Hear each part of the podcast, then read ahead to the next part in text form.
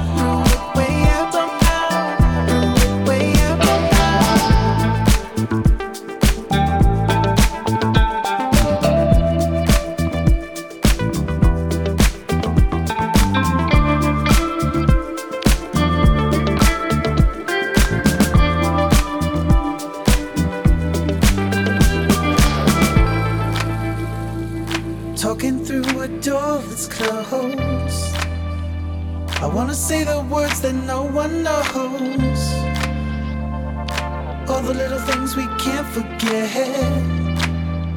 And we haven't found a way out yet.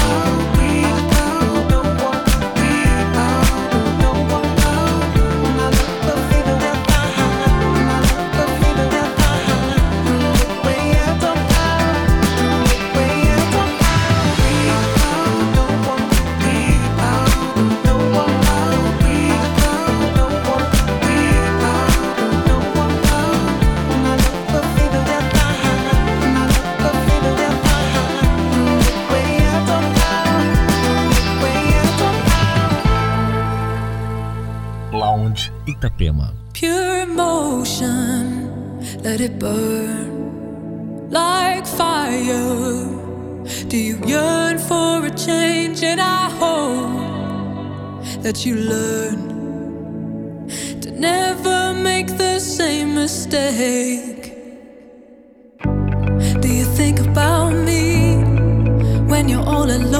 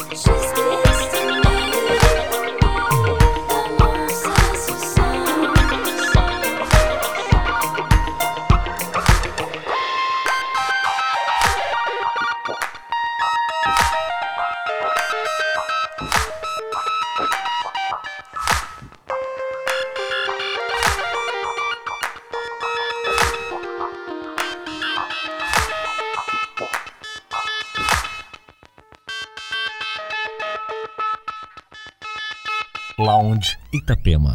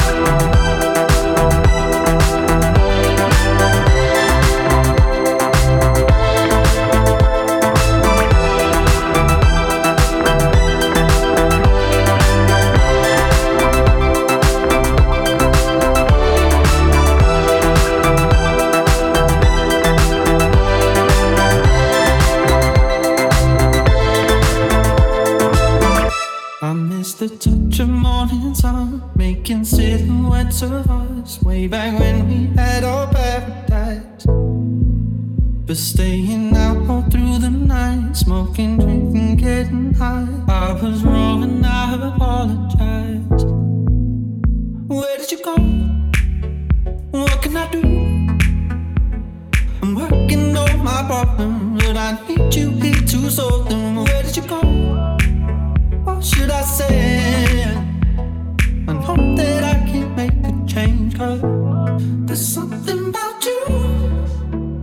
Keeping me sober, I was drowning in the water.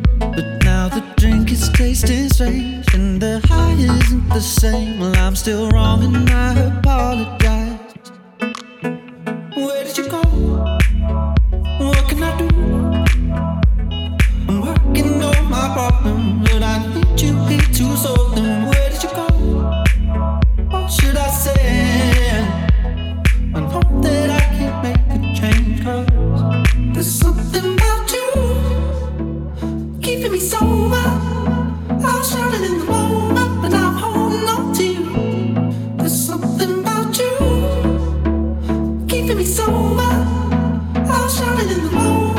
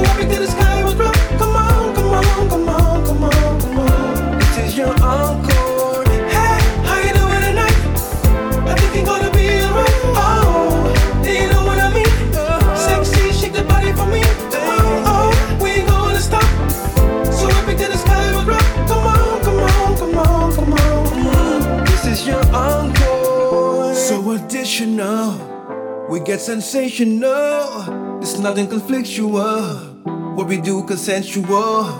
Are you with me tonight? Are you with me tonight? Yeah, are you with me tonight? If so, you're gonna be alright. Hey, how you doing tonight? I think you're